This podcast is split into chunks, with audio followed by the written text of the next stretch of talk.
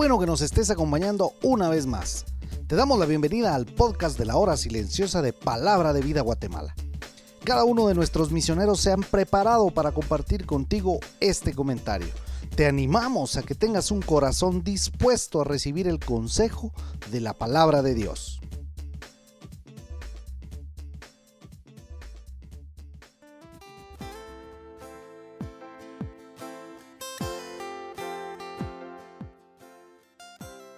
Espero que el Señor te esté bendiciendo mucho en este tiempo. El día de hoy, viernes, nuestra meditación se encuentra en el libro de Éxodo, en capítulo 4 del versículo 1 al 17. Quiero recordarte que debes tomarte un tiempo especial de lectura y meditación de la palabra del Señor.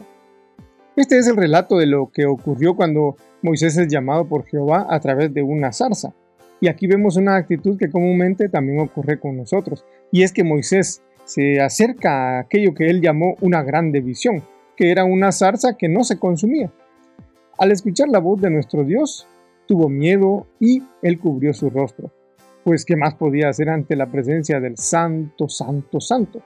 Pero así como seguimos leyendo el relato, Moisés pierde la atención de aquel que le está hablando y fija su mirada en su propia persona, pero de manera incorrecta, pues al verse a uno mismo lo debería llevar a verse en pobreza espiritual, al darse cuenta que el eterno y santo Dios está hablando con uno que es un pecador, indigno de su gracia y misericordia.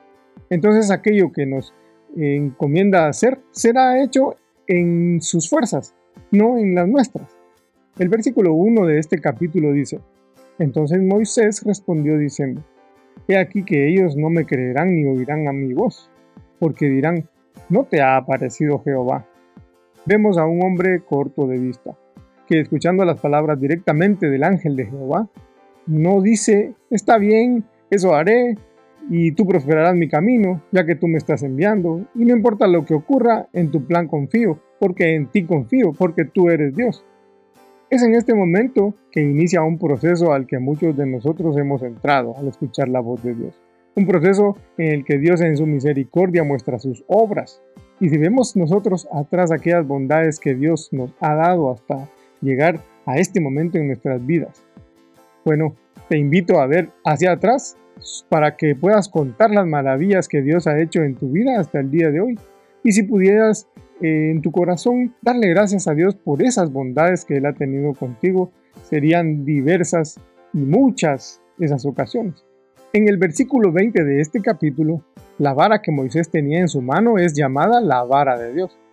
Y es importante hacer mención de la vara, pues es el instrumento que Dios utilizaría para hacer maravillas a través de las cuales Faraón dejaría ir a su pueblo. Los comentaristas al respecto de este pasaje nos llaman la atención a la pregunta que Dios le hace a Moisés. ¿Qué tienes en la mano? Recordando que Dios ha de utilizar aquello que disponemos en el momento y no debiéramos poner como una excusa, ay, eh, en el futuro voy a estudiar o me voy a preparar en algún área específica. ¿Qué tienes en la mano? preguntó Dios. Y la respuesta fue, una vara. Dios te pregunta hoy a ti, ¿qué tienes en tu mano? Bueno, Moisés había tenido una vara de pastor por los últimos 40 años, un simple instrumento de trabajo, en los siguientes versículos, Dios le muestra a Moisés tres señales como respuesta a su incredulidad. Dios hizo que la vara se convirtiera en culebra y luego en madera nuevamente. Le pidió que llevara su mano hasta su pecho dentro de su ropa y se llenó de lepra y luego de hacer este movimiento nuevamente quedó sana completamente. Además, Dios le dijo que si con la primera o la segunda señal no creían, que tomara agua del río y la derramara en tierra y ésta se convertiría en sangre. Luego de estas grandes señales, Moisés resulta con una excusa, que si bien no sabemos si era un problema físico en su habla, 40 años antes en el palacio de Egipto, según Hechos 7:22, se nos dice que él era poderoso en sus palabras y en obras. Entonces decimos que es una excusa nada más. Por sus 40 años en el desierto, es seguro que había perdido la práctica y tal vez su confianza en sí mismo. Y esta es parte de la escuela que Dios tenía para él, ya que de seguro que hablar con ovejas, pues tal vez no le servía de escuela en esta área.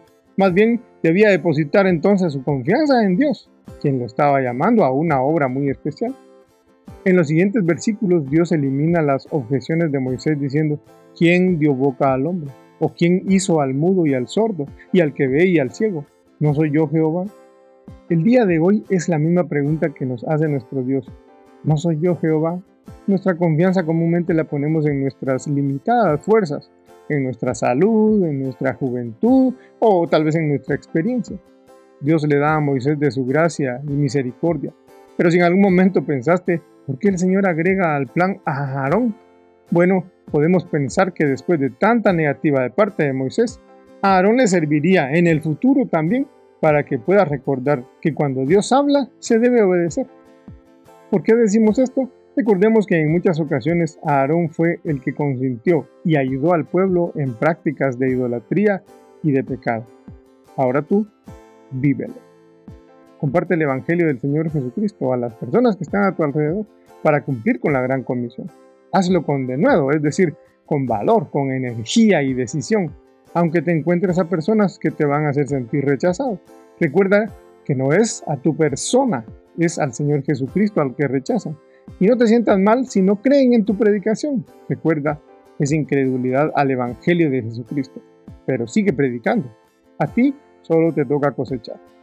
El deseo de nuestro corazón es que juntos podamos seguir creciendo en el conocimiento de nuestro Señor Jesucristo a través de su palabra y recordar que debemos aprender a depositar nuestra confianza en Dios en todas las áreas de nuestra vida. Dios te bendiga.